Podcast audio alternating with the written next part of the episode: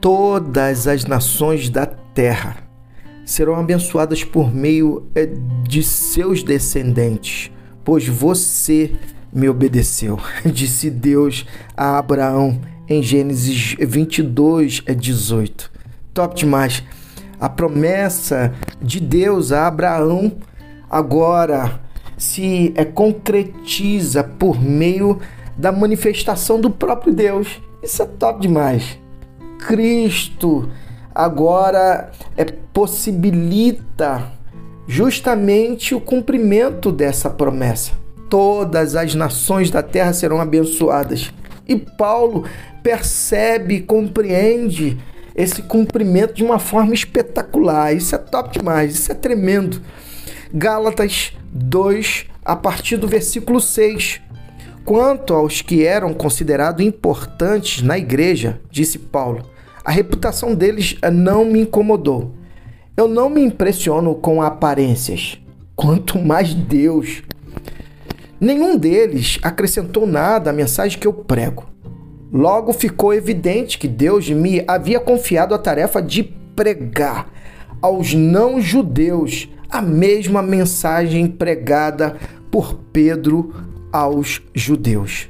Reconhecendo que Deus tinha me chamado, Tiago, Pedro e João, colunas da igreja, receberam a mim e a Barnabé e nos designaram para o serviço, o ministério aos demais povos.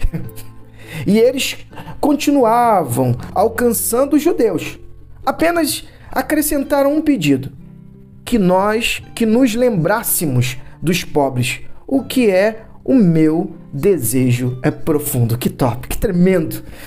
Aqui a percepção tanto de Paulo quanto também dos outros discípulos que a missão que Paulo agora estava a cumprir era justamente essa, de dar prosseguimento à promessa que Deus fizera lá em Gênesis Abraão. Em Cristo se cumpre essa promessa.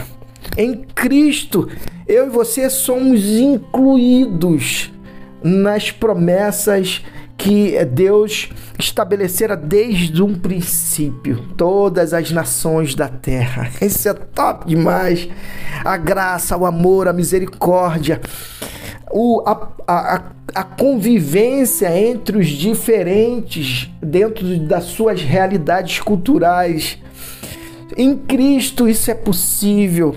No amor, na manifestação da graça, isso é possível.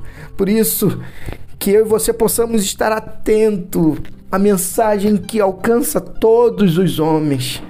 A mensagem é do amor extremo de Deus. Deus amou o mundo de tal maneira que deu o seu Filho unigênito para todo aquele que nele crê não pereça, mas tenha vida eterna. Na realidade, é Deus trazendo ao nosso entendimento de que nós fomos projetados toda a humanidade fora projetado para vivenciar a eternidade, para vivenciar o melhor é de Deus, que é justamente o seu relacionamento com todos os homens. Por isso que eu e você possamos vivenciar a expectativa da promessa de Abraão. E que Deus te abençoe.